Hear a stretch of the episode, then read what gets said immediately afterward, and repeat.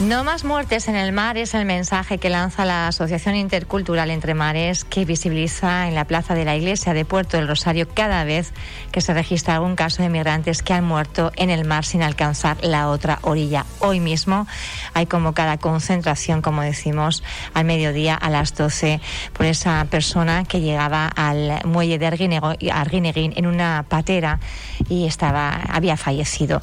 Estamos con el presidente precisamente de Entre Mares, con Marcos Rodríguez. Buenos días, Marcos. Es necesario seguir visibilizando esta, el drama de estas personas, sobre todo eh, aquellas que se quedan en el mar y que conocemos las muertes, porque hay muchas eh, pues que no conocemos. Claro, claro. Eh, creemos, lo, seguimos convocándolas porque creemos que es imprescindible que se siga conociendo que eso está ocurriendo. No son casos aislados, es estructural ya, ¿no? En la ruta canaria es la ruta más peligrosa de, que usa la inmigración irregular para entrar en las fronteras de la Unión Europea y los fallecimientos mm, que conocemos son solo la punta del iceberg de todos los que se producen. Es un drama humanitario mm, que tiene que eh, que conocerse, que, sigue sucediendo, ¿no?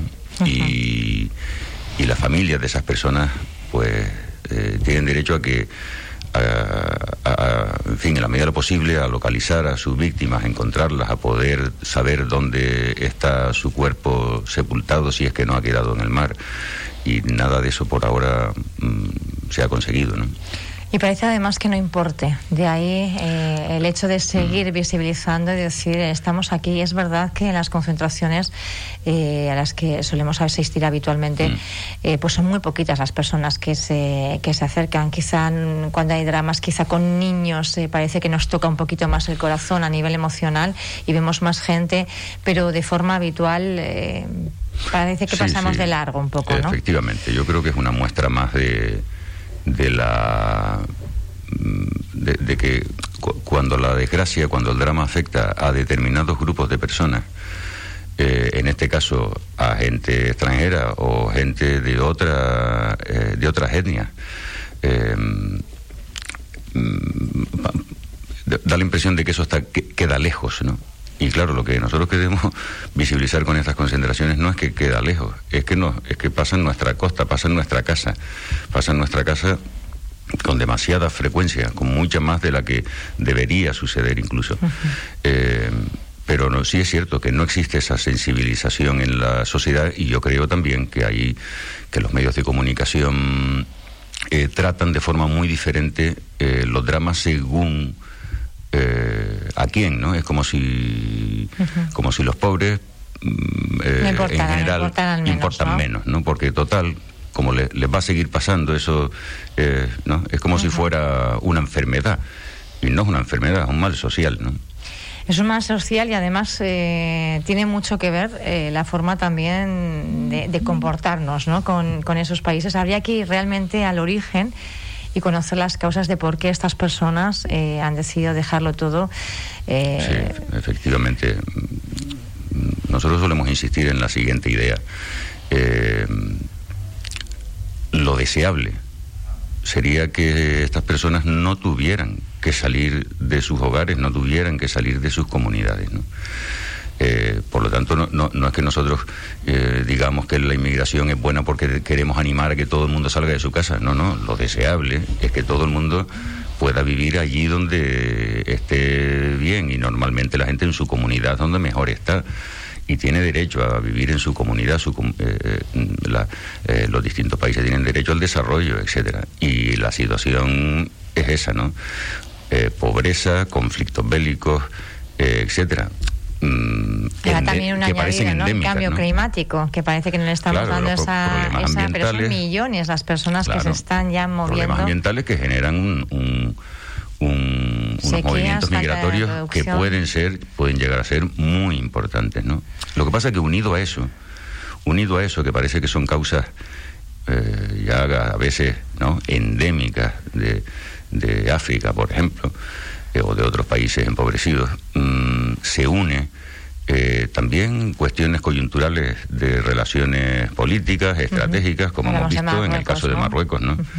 Y eso sí que es imperdonable, porque porque eh, no se puede jugar con jugar literalmente con la vida de, las personas ni, y, muchísimo menos con la vida de, de, menores. Un Estado que se permite eso es un Estado criminal.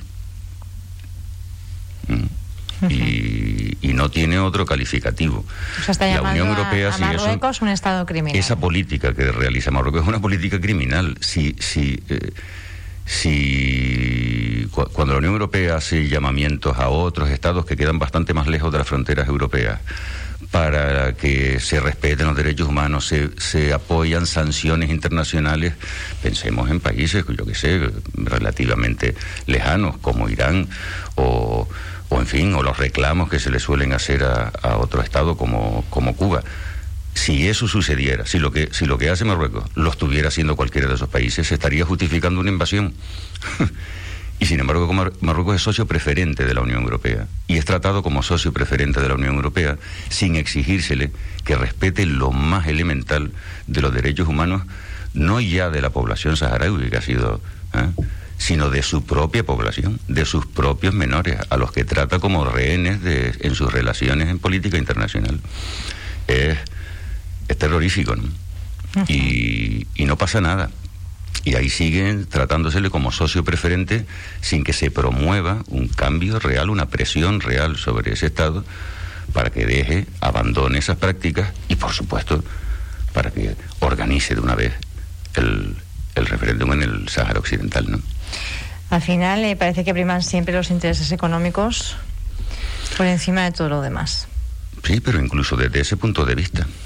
Incluso desde ese punto de vista, a la Unión Europea le conviene un Estado, un vecino que, siendo soberano, sea leal en sus relaciones de vecindad. Y, y, para que eso suceda, Marruecos tiene que cambiar del, como de la noche al día.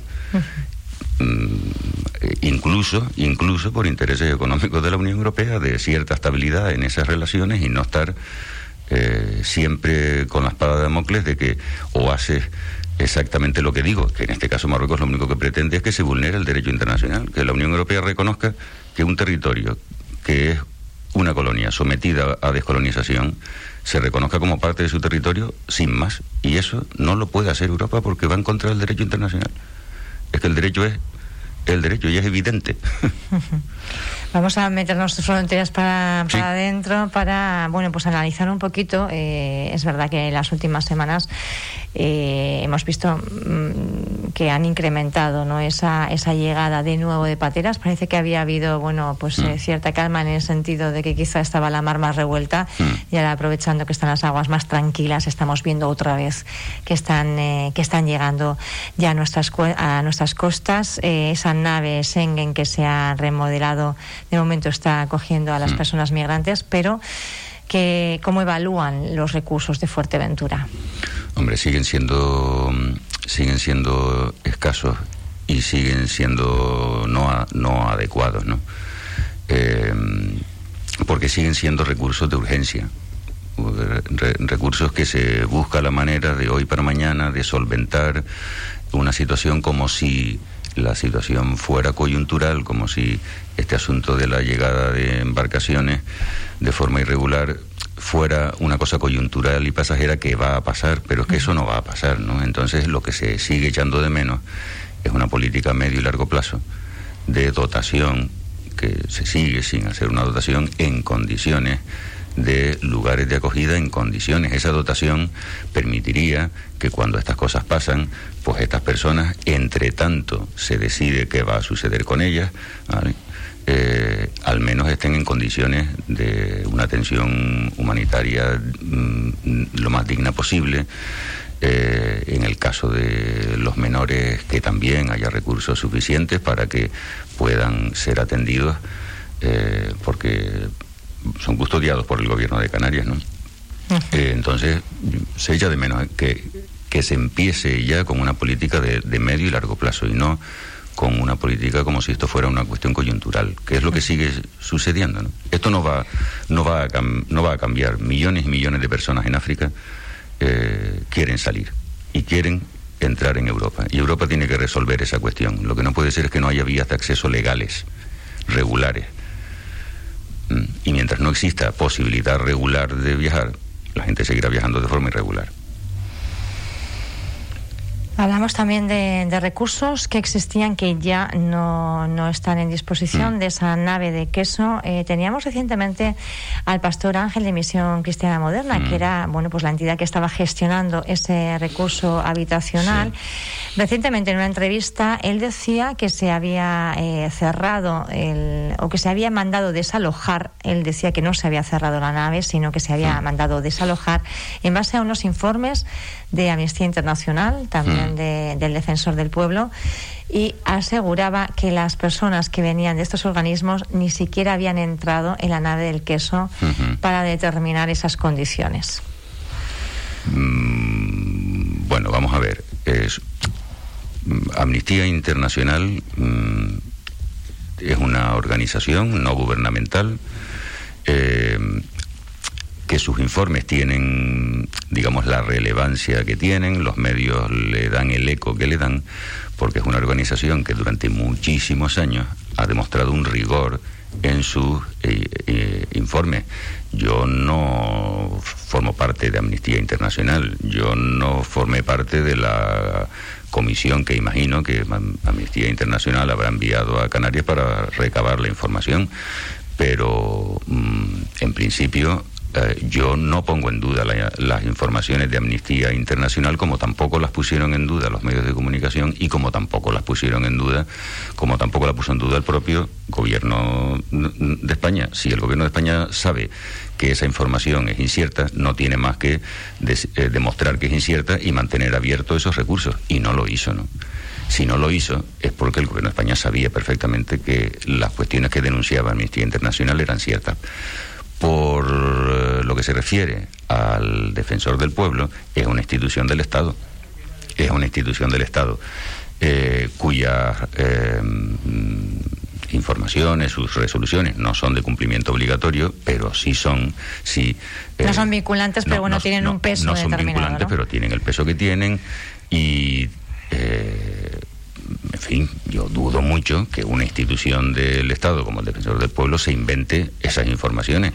Y si lo hubiera hecho, y si lo hubiera hecho, el Estado podría haber demostrado perfectamente que eso era incierto.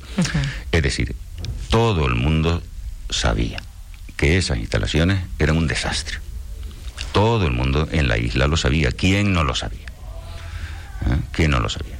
Todo el mundo que se ha interesado un poquito por este asunto lo sabe. Y por lo tanto, eh, la decisión que se tomó fue la correcta. En esas instalaciones no se, no se podía continuar en esa situación. Eh, en fin, mm, yo creo que es una realidad palmaria. Y no es algo puntual por un grupo determinado de personas que vino en un momento dado, sino eh, era, digamos, lo habitual. Aquí le voy a hacer una pregunta. Sí, pero eso, pero eso entra dentro de lo que comentamos antes. ¿Y por qué? Porque, porque desde el Estado es quien tiene la máxima responsabilidad. Desde, cuando, digo desde el Estado no, me refiero solo al Estado central, sino a todas las administraciones. No hay, no se quiere abordar este problema como un problema estructural que requiere de políticas de medio y largo plazo. Entonces, como lo que se crean son parches de ese tipo, pues pasa lo que pasa. De alguna forma decía el pastor Ángel que, claro, él había puesto a disposición un recurso pero que él no era quien controlaba eh, qué migrantes llegaban, sino que le ponían de 100 en 100 las guaguas y que él que tenía que, de alguna forma dar salida a aquello, ¿no? que nadie le estaba ayudando y se sintió ah. de alguna forma en la entrevista eh, en la entrevista que, ofreció aquí, yo creo que lo que manifestaba principalmente era eh, esa sensación de, de soledad, ¿no? De, de, soledad y además de haber sido quien ha pagado el pato. Ya está, se cierra esto, el Pastor, digamos, queda un poco marcado con una X y ya el, tema ya no se vuelve a hablar de, migración ni de problemas en la gestión, ¿no? Ya, en fin, yo. Mm, es decir, nosotros consideramos que, el, el, pastor ni la iglesia cristiana moderna es la víctima en este asunto. Las víctimas son las personas que han visto vulnerados sus derechos más elementales a, la libertad, a la salud, etcétera. ¿no? Eh, los que estamos en esto. Mm, no siempre hacemos las cosas bien. A veces las hacemos mejor, a veces las hacemos peor y sobre todo las hacemos con los recursos disponibles. Eh, mm, eh, es decir, que una entidad u otra sea la que está gestionando un centro u otro, eso es decisión de las autoridades, no es decisión propia. Las autoridades tienen que valorar qué capacidad tiene una organización, qué técnicos tiene a, cargo, qué, de qué recursos dispone para poder hacerse cargo de una situación de este tipo. Claro. Mm, eh, eh, y por lo tanto, si se toman decisiones inadecuadas, el resultado no puede ser otro. O sea, ustedes entienden que se tomó una decisión eh, eh, inadecuada, no adecuada, al eh, de alguna forma pues permitir a, Misión Cristiana Moderna gestionar una parte de la migración. Claro, es decir, el Estado cuando pone a, grupos de personas en extrema vulnerabilidad a hacer que, su vida cotidiana esté gestionada por alguien, me da exactamente igual quién, tiene que garantizar que esa organización, esas personas, lo que sea, eh, tienen la capacidad suficiente para hacerlo. Mm, mm, porque porque es así. pregunto, por ejemplo, yo le doy yo veo que usted puede tener capacidad para 50 personas, pero le pongo 100. Claro, efectivamente. Eh, entonces, ¿hasta qué punto es la capacidad de una organización o realmente las condiciones en las que luego realmente se le exige llevar a cabo una tarea? Es un poco, habría que analizar esto, ¿no? Yo lo sigo marcando dentro de eh, una eh, falta de previsión, una falta de previsión de las autoridades. ¿Vale? Y luego, que cada palo aguante su vela, me refiero. Cada uno, quien comete errores, pues será responsable de sus errores. Pero todo está dentro de un mismo marco, que es que no existe una política a medio y largo plazo que prevea qué vamos a hacer con estas llegadas de forma irregular a nuestras costas, que producen muertes, que producen vulneración de derechos, etcétera, y que no van a parar, que van a continuar, a veces en mayor número, a veces en menor número, pero que van a continuar probablemente durante décadas. Entonces, yo, yo los entraría ahí. Todo lo demás son, digamos, las cosas que pasan porque no hay una política de medio y largo plazo. Si, lo, si hace 30 años cuando llegó la primera patera y ya todos los eh, expertos en el asunto decían esto va a seguir sucediendo. Si hace 30, eh, que son 30 años, que son tres décadas, se hubieran tomado medidas de medio y largo plazo, hoy tendríamos recursos. ¿Se escucha a los expertos, a la gente que está día a día trabajando, digamos, piel con piel? ¿O no se escucha tanto a la hora de tomar decisiones importantes? Yo creo que eh, se escucha, pero una cosa es escuchar y otra cosa es tomar las medidas que se derivan de esa escucha, ¿no? Y las medidas que se derivan de esa escucha no se toman. La Unión Europea no termina de decidir que eh, tiene que abrir sus fronteras de, de, manera ordenada, evidentemente, que tiene que abrir sus fronteras a eh, una realidad que va a tener día a día durante décadas en sus en sus fronteras ahora es la frontera sur, pero a veces es la frontera eh, la frontera este, a veces, en fin. Eh, sí, que esta es una de las puertas, pero que existen más puertas porque, como decía usted, hay millones de personas. Millones de personas. Y la Unión Europea tiene que darse cuenta y tiene que defender ante sus ciudadanos, porque yo creo que los políticos no son tontos y saben todo esto. El problema es que creen que, que no pueden defender ante sus ciudadanos porque resta votos el que eh, Europea está condenada a ser mestiza, condenada entre comillas, porque no es nada malo, ¿no? Eh, es que ya lo es, ¿vale? Y, y, y, por qué? Pues porque es la realidad del futuro. Y, y la ciudadanía europea tiene que hacerse cargo de que eso tiene que ser así y de que eso puede salir bien o puede salir mal. Y para que salga bien hay que realizar políticas de integración. vamos a, tirar un poco del hilo más. Eh, lógicamente, tampoco es fácil disponer de recursos, digamos, a medio a largo plazo, cuando también se está pidiendo suelo y no todos los ayuntamientos están en disposición de ofrecerlo porque quieren, entre comillas, evitar problemas con la ciudadanía. Claro. Queda muchísimo por hacer. Claro, y hay un problema de de, de, cultura en, en, la población local, no de cultura de saber cosas. a la cultura me refiero a, una, una, cultura en la que se integren valores que teníamos en nuestra sociedad tradicional y que hoy han desaparecido. ¿vale? Que es eh, que a la gente que lo necesita se le ayuda. Y, y, y que eso es bueno para la propia gente que ayuda, no es, no es una desgracia. Eh, es decir, que, lleguen personas de otras partes, pero sí, pero vamos a ver, eh, en esta mesa ni usted ni yo somos nacidos en Fuerteventura. Y la mayoría de la población de Fuerteventura no ha nacido en Fuerteventura. Y por lo tanto Fuerteventura es una sociedad que en los últimos años la estructura de su población ha cambiado tremendamente, para bien o para mal bueno, según en qué aspectos hay que valorar, porque todo, nada para, es para bien o para mal, nada, nada es blanco-negro, pero es un hecho, ¿vale? Y podríamos decir, pues no, no, no, no, ni una persona más. Bueno, eh, es decir, eh, y eso, Fuerteventura, Canarias es una sociedad que desde el siglo XV eh, ha acogido gente de todas las latitudes y hoy somos eso. Hoy somos esa mezcla de poblaciones de todas las latitudes, ¿no? Y, pero, pero, y, por lo tanto, más que nosotros, nadie está acostumbrado a ello. Y que parezca que ahora está el de fuera y está el de dentro, pero ¿cómo que el de dentro? Si la mayoría de los de dentro algún día fuimos de fuera.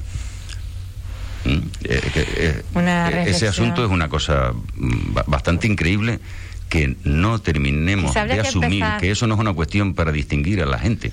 Quizá había que empezar por los propios ciudadanos para llegar escalando poco a poco hasta llegar a, eso, a ese ente tan grande que es Unión Europea, que tiene la capacidad de tomar luego las decisiones. Sí, y, la, y en la educación está buena parte de la solución. Sin embargo, yo echo de menos que los programas sobre eh, educación en valores, en concreto en igualdad, se, hay, se estén olvidando de este factor, porque en Canarias, por ejemplo, en muchos centros existen eh, eh, comisiones de igualdad de género, pero no, no, pero ahí se acaba la igualdad, es decir, no hay, no, ya no se trabaja tanto la igualdad por cuestiones económicas, ricos y pobres, ya no se trabaja tanto en educación la igualdad por eh, raza, cultura, religión, etcétera, etcétera, etcétera. Se vigila muchísimo determinados aspectos de la igualdad, pero parece que, eso... sociedad más sensibiliza en eso y es lo que se cuida mm. más, ¿no? Habría que... Exactamente, y sin embargo hay otros, lo cual no significa que no haya que cuidarlo. ¿eh?